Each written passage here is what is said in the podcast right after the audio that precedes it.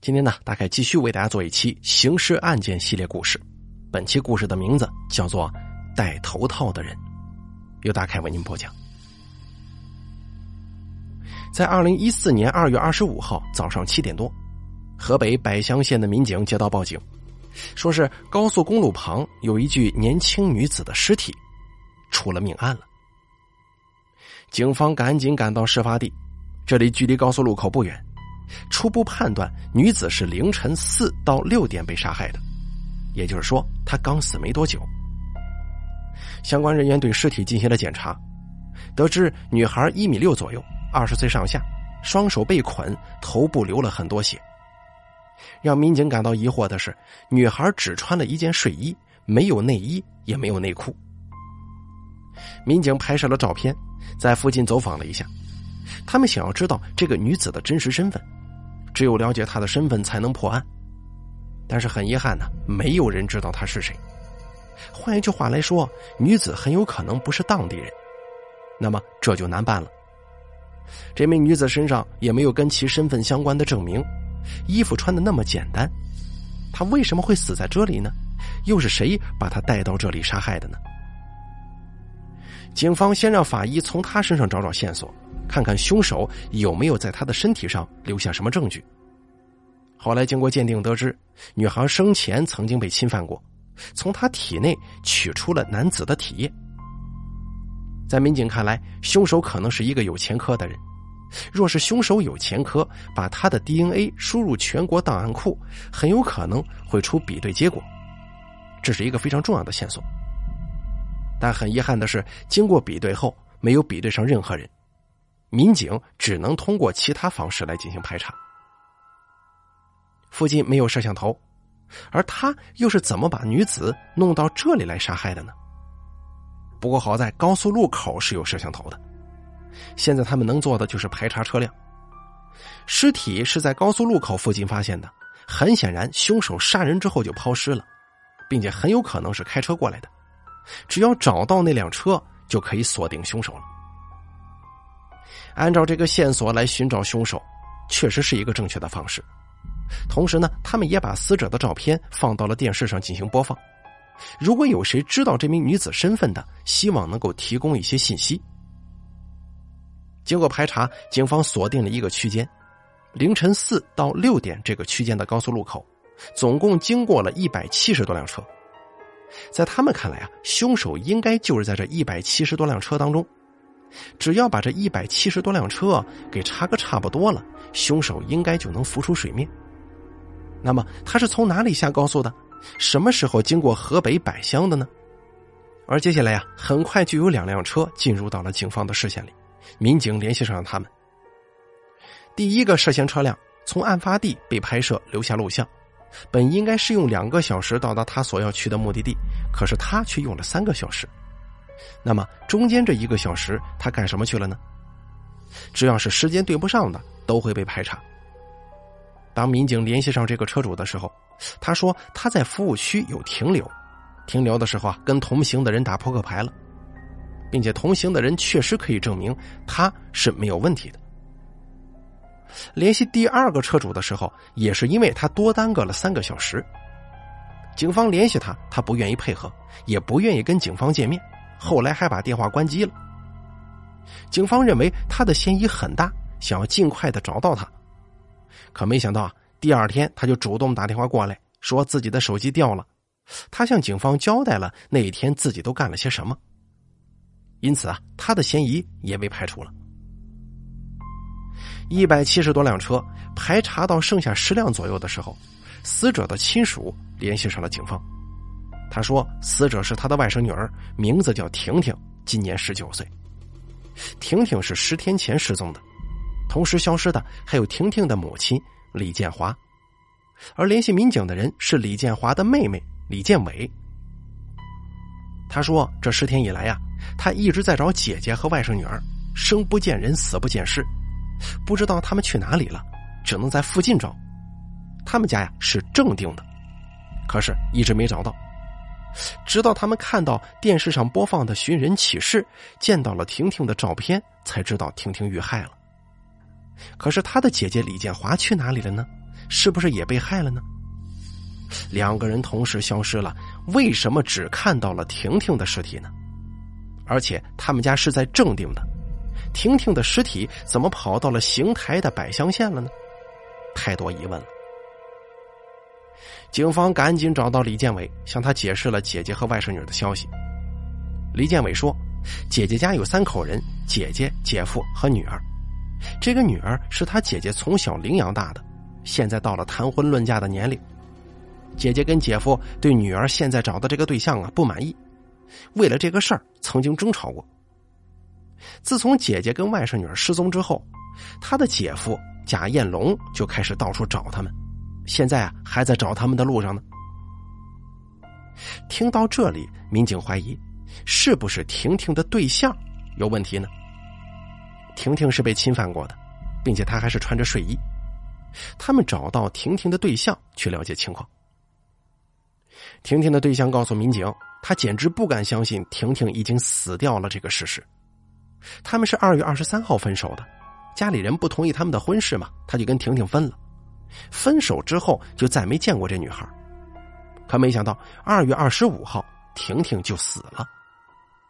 他还把自己二十四号、二十五号在哪里干了些什么的消息提供给警方。警方通过调查排除了他的嫌疑。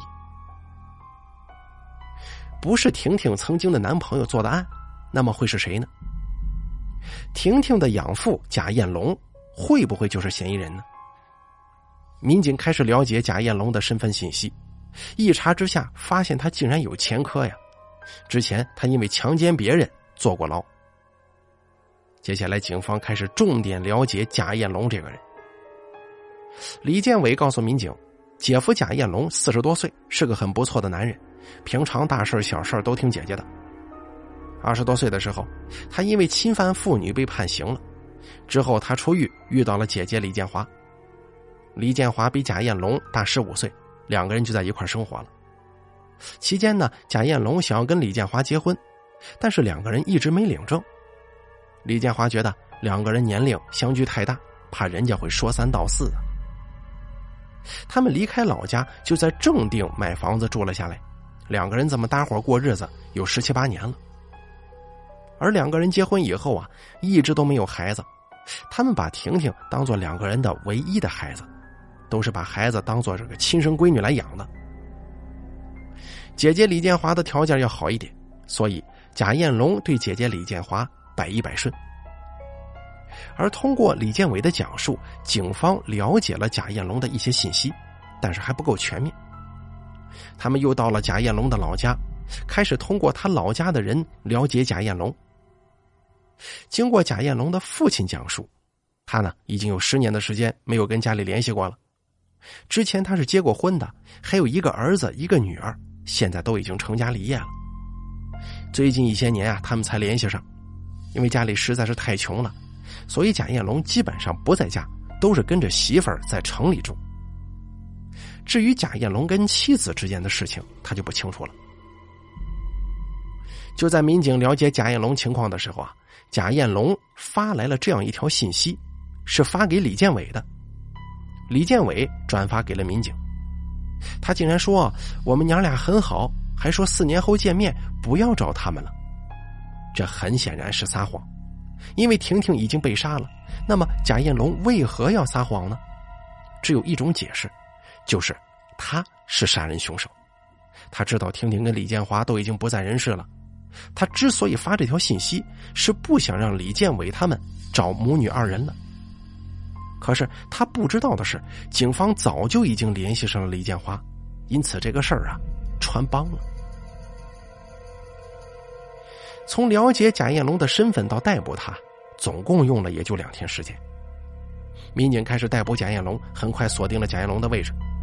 他开的是一辆奥拓车，这个奥拓还是李建华的妹妹李建伟送给他们的。贾艳龙就是开着这辆车到百乡县抛尸的。这个车也是被警方锁定的一个车辆，但是车主李建华一直联系不上。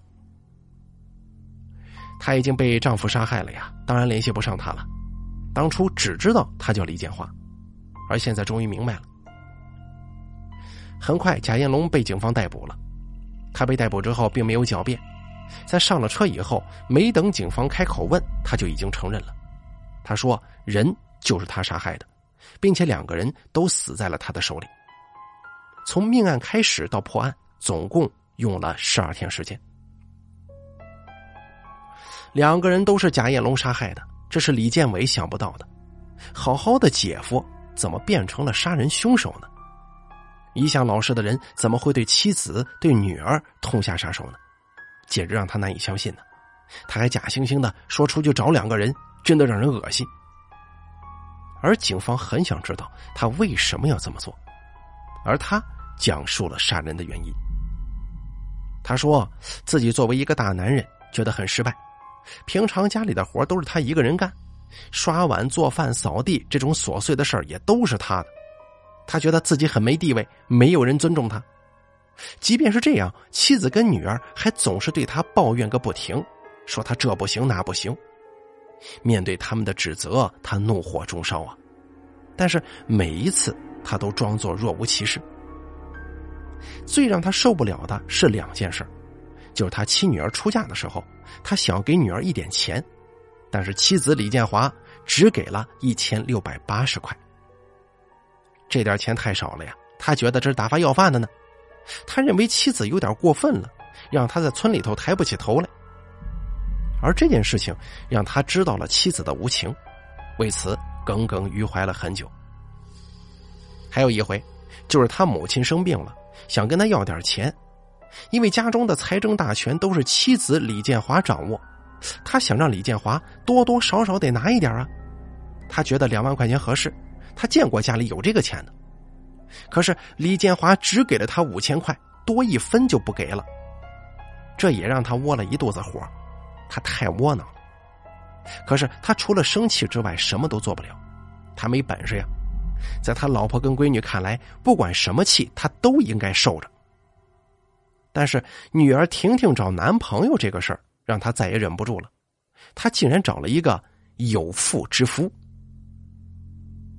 婷婷当了别人的三儿，他跟妻子李建华两个人都不同意，但是婷婷一直在坚持。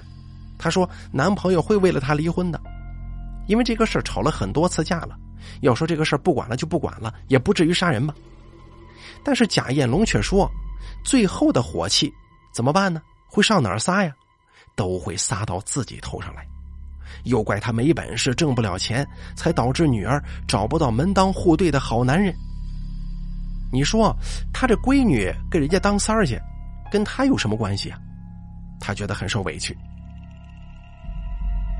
时间来到了二月二十四号，那天晚上他喝了一点酒，因为女儿跟妻子又把他给骂了一顿，还是因为女儿对象的事嫌他没出息，他只能出去喝酒。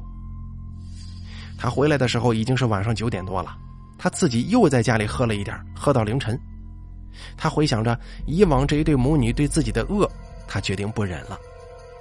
他拿着凶器直接到了妻子李建华的屋子里，把正在熟睡的妻子李建华给杀害了。他又想到了女儿婷婷，他觉得他的不幸就是婷婷导致的。如果没有婷婷的话，他应该会很幸福。他要报复婷婷。他当时戴了一个头套，把罪恶的手伸向了婷婷。熟睡的婷婷被他惊吓到了，他醒来时就被戴上了头套。